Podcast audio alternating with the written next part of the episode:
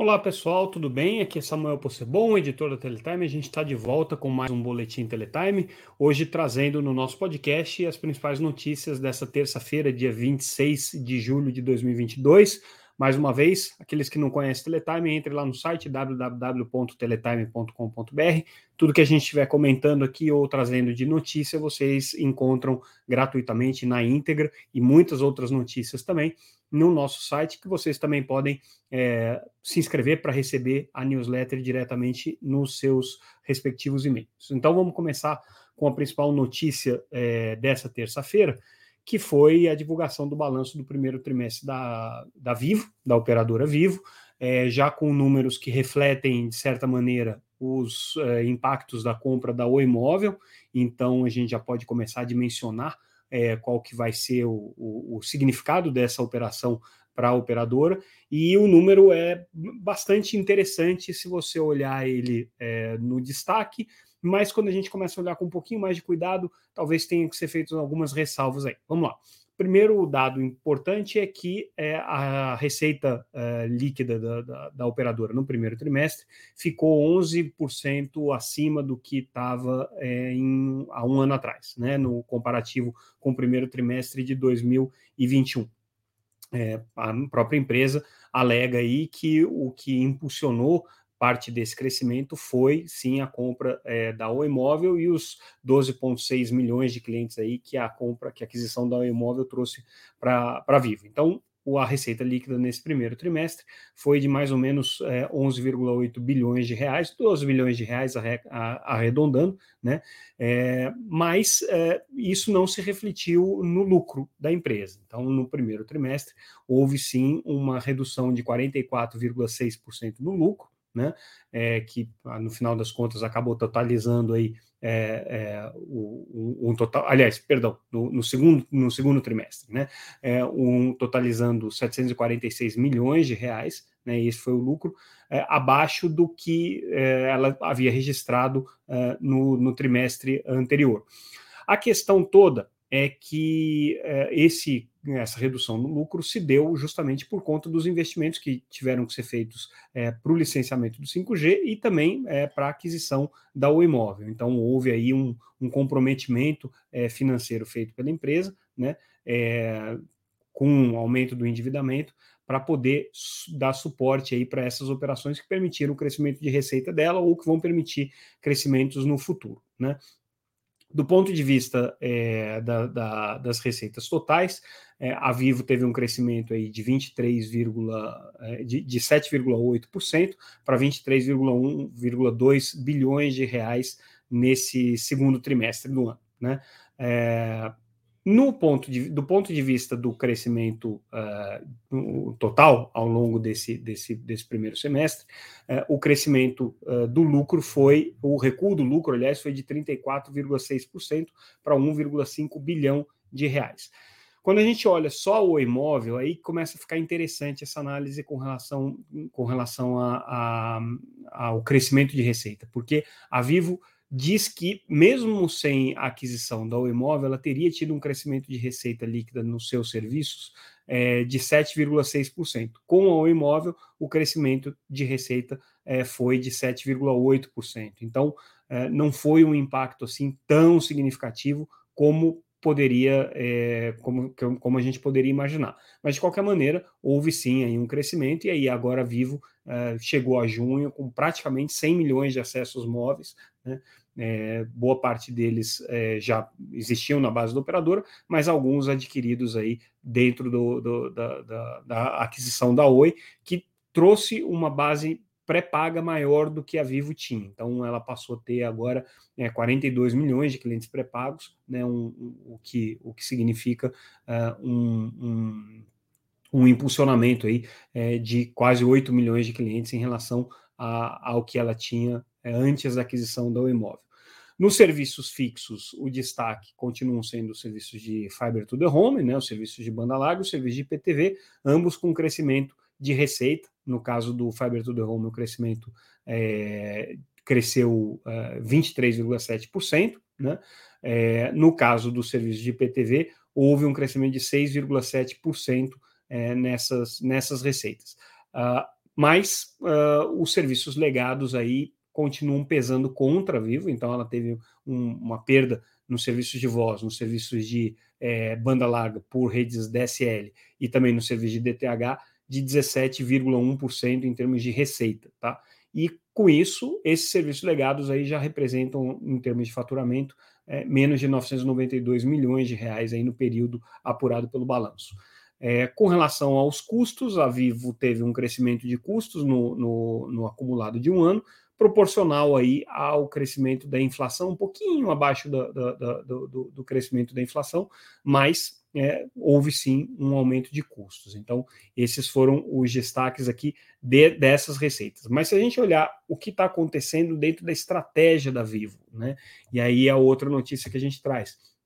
O que, que os novos serviços estão agregando? Tá? Então, eles estão destacando as receitas aqui de 80 milhões de reais que eles já tiveram com crédito pessoal para o serviço Vivo Money, que é um, um, um serviço que a, a, Vivo aposta muito né, nesse, nesse processo aí de empréstimo de, de, de recursos para os próprios clientes, para que eles possam investir não só né, em, em ter esse, esses recursos à disposição, mas para a própria aquisição de equipamentos na base, que é uma receita importante aí que a Vivo está é, apostando para o seu crescimento. Então, a empresa uh, comemora aí esse, esses 80 milhões já emprestados. Né?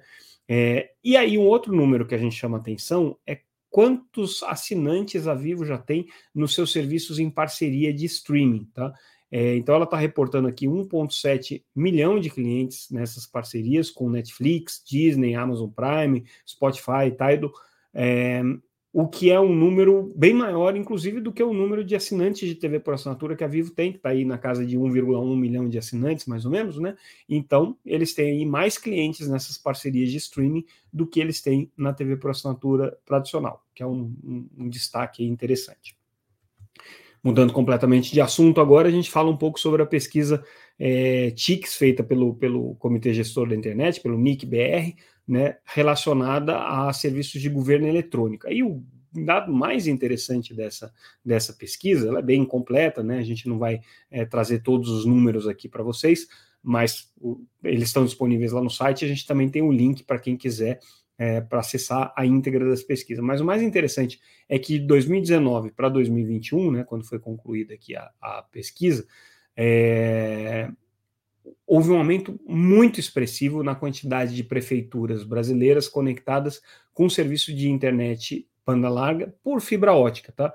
94% das prefeituras brasileiras estão ligadas por fibra ótica. Por que, que esse número é importante? Por duas razões. Primeiro, porque as prefeituras estão conectadas, o que é sempre bom, sempre positivo, porque é um a digitalização da conexão é a primeira parte aí para você poder fazer a digitalização dos serviços públicos. Mas mostra que em 94% dos municípios brasileiros existe rede de fibra chegando até a sede da prefeitura, que normalmente fica no centro da cidade. Então, mostra aí o alcance já cada vez mais é, relevante do, dos acessos de fibra ótica é, Brasil afora. Em 2019, esse número era de 73%. Então, houve aí um crescimento muito significativo nesse período aí de dois anos. Né? É, Uh, outro dado interessante é com relação ao uso né, que as prefeituras estão fazendo com relação aos serviços digitais. Aí já existe uma discrepância muito grande entre é, capitais e interior. Tá? Então, uh, no caso das prefeituras de capitais, 58% delas já têm aplicativos que oferecem serviços de governo digital. Né?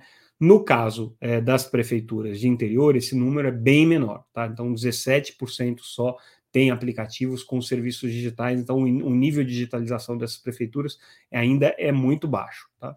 É, de qualquer maneira, pelo fato delas estarem conectadas, elas já estão, de alguma maneira, é, é, agregando alguns, é, alguns serviços que podem é, fazer uso aí da, desse processo de transformação digital. Por exemplo, lançamento de enquetes né, para consulta da população. Então, 39% das prefeituras brasileiras já utilizaram nos últimos 12 meses algum mecanismo de pesquisa desse tipo, né, de consulta, né, e é, 35% delas realizaram já enquetes. Tá? Então, é, é, um, é um número relevante. Quando você vai para capitais, só faz o recorte só pelas capitais, aí o número é bem maior, 77% das capitais já realizam periodicamente consultas públicas pela internet.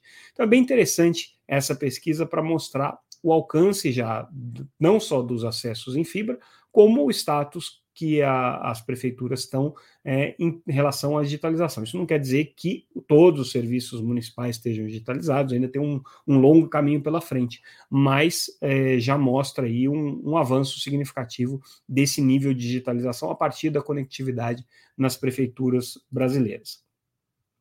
É, Mudando agora de assunto, é, vamos falar sobre tributação FUST, Fundo de Universalização de Serviços de Telecomunicações. Essa notícia é importante é, para, principalmente para provedores de acesso. Tá? É, bom, o FUST é uma cobrança de 1% sobre a receita das operadoras de telecomunicações, e aí o que o TRF1, que é o TRF da região de Brasília, que decidiu, é que não incide cobrança do FUST sobre receitas de interconexão. Essas receitas de interconexão são uma parte importante das, das é, receitas das operadoras de telecomunicações, porque decorrem principalmente das chamadas de é, telefonia que são realizadas entre é, redes de diferentes empresas. Né? Então, Uh, o entendimento do TRF é que, como você já teve a tributação do FUST na receita com o serviço de, de, de voz né, comercializado, a interconexão em si, ou o, o tráfego de interconexão, não, é, é, não teria a incidência novamente do FUSH. A mesma coisa vale é, para interconexão de redes. Inclusive, esse caso aqui foi provocado pela, pela Globenet, que é uma empresa de rede de banda larga. E aí o, o entendimento do TRF é que nesse, nessa, nessa troca de tráfego de interconexão e as receitas correspondentes a isso não incide o FUSH, tá? um precedente importante do ponto de vista tributário. E aí a gente fecha o nosso noticiário de hoje, trazendo mais uma boa notícia aí para os capitais que estão esperando o início do 5G, é, principalmente com serviços aí na faixa de 3,5 GHz. A notícia é que a cidade de Curitiba começou a ter a distribuição dos kits e a instalação dos filtros de mitigação para interferência. Então a expectativa é que no comecinho de agosto Curitiba também já seja uma cidade liberada para poder receber o sinal de 5G. A gente já tinha falado ontem de Porto Alegre, Belo Horizonte e João Pessoa, né? Fora Brasília, que já está liberada. Curitiba aí parece que vai ser a próxima da lista, segundo o trabalho aí que está sendo feito pela EAF, que é a entidade que está fazendo esse trabalho de mitigação e distribuição dos kits para limpeza da faixa de 3,5 GHz que vai ser utilizada para o 5G. E aí, com isso, pessoal, a gente encerra o nosso boletim de hoje. Ficamos por aqui. Amanhã a gente traz mais notícias sobre o mercado de telecomunicações. Mais uma vez, agradeço sempre a audiência de vocês, os comentários que a gente recebe pelo nosso podcast. Continuem ligados, aqui a gente está aqui diariamente oferecendo essas notícias para vocês gratuitamente, também lá no nosso site www.teletime.com.br. Encerramos por aqui, pessoal. Boa noite, até amanhã.